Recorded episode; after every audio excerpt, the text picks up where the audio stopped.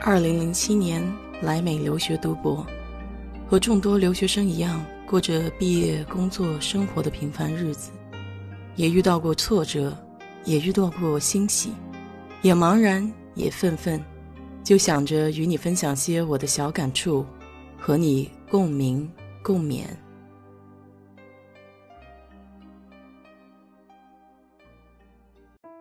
嗨，你好，我是 DJ 水色淡子，今天就给你聊聊最近的近况吧。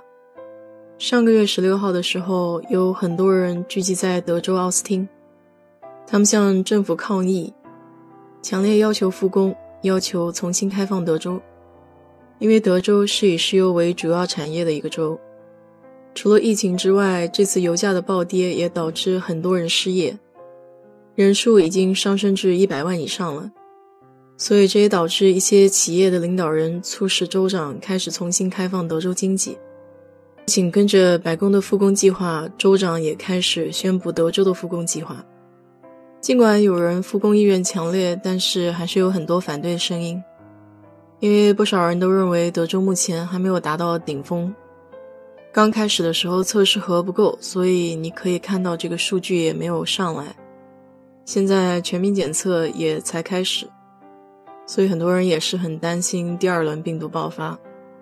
目前所有的州立公园是开放的，但是需要有人数的限制。所有的零售店呢均可以提供上门取货的服务，但是学校都会关至八月下旬，不限制线上教学。我们公司也会做出相应的调整，可能分批次复工。而餐馆呢，大概也是只能以百分之二十五的运作模式恢复做生意。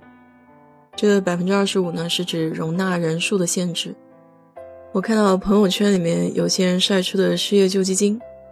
除了州政府补贴大概六百多美金，还加上联邦政府的补贴大约五百多，加起来就是一千二左右一个礼拜。所以他每个月领到的失业救济金，甚至比现在在上班的某些人还要高。这项举措呢，也导致不少人的不满。现在去超市买东西的话，确实你看到地上有划线，然后有很多人在门口排队，他们也在限制密闭空间里的人数吧。对于口罩、手套这些，并不是强制的，所以有一部分人还是无保护措施的在外面晃悠。德州对于聚集的人数还是有限制的啊，参加活动的人呢不得超过四个人以上。医院呢也会恢复因为冠状病毒而推迟的手术，前提是不影响治疗冠状病毒，而且需要为新冠病患者保留百分之二十五的床位。从一些重灾区，比如说纽约、新泽西飞往德州的游客必须自我隔离十四天。今天算是复工的第一天吧。但是我们公司没有硬性的规定，还是以健康和安全为主，所以我们组大部分的人可能都还会选择在家工作，因为就工作性质而言，在办公室和在家并没有太大的区别，所以这点上感觉还是比较庆幸一点吧。我有朋友因为这次疫情和油价的影响已经失业了，但好在他以前也积攒了不少积蓄。再加上他又是美国大兵，所以我相信这次事情应该对他的影响不会太大。由于美国它不是一个集权制，所以每一个州呢都有自己的规划，在复工的细节上会有所不同。比如疫情比较严重的新泽西州和华盛顿州，他们的居家令呢并没有结束，只是开放了一些游艇啊、高尔夫公园等等。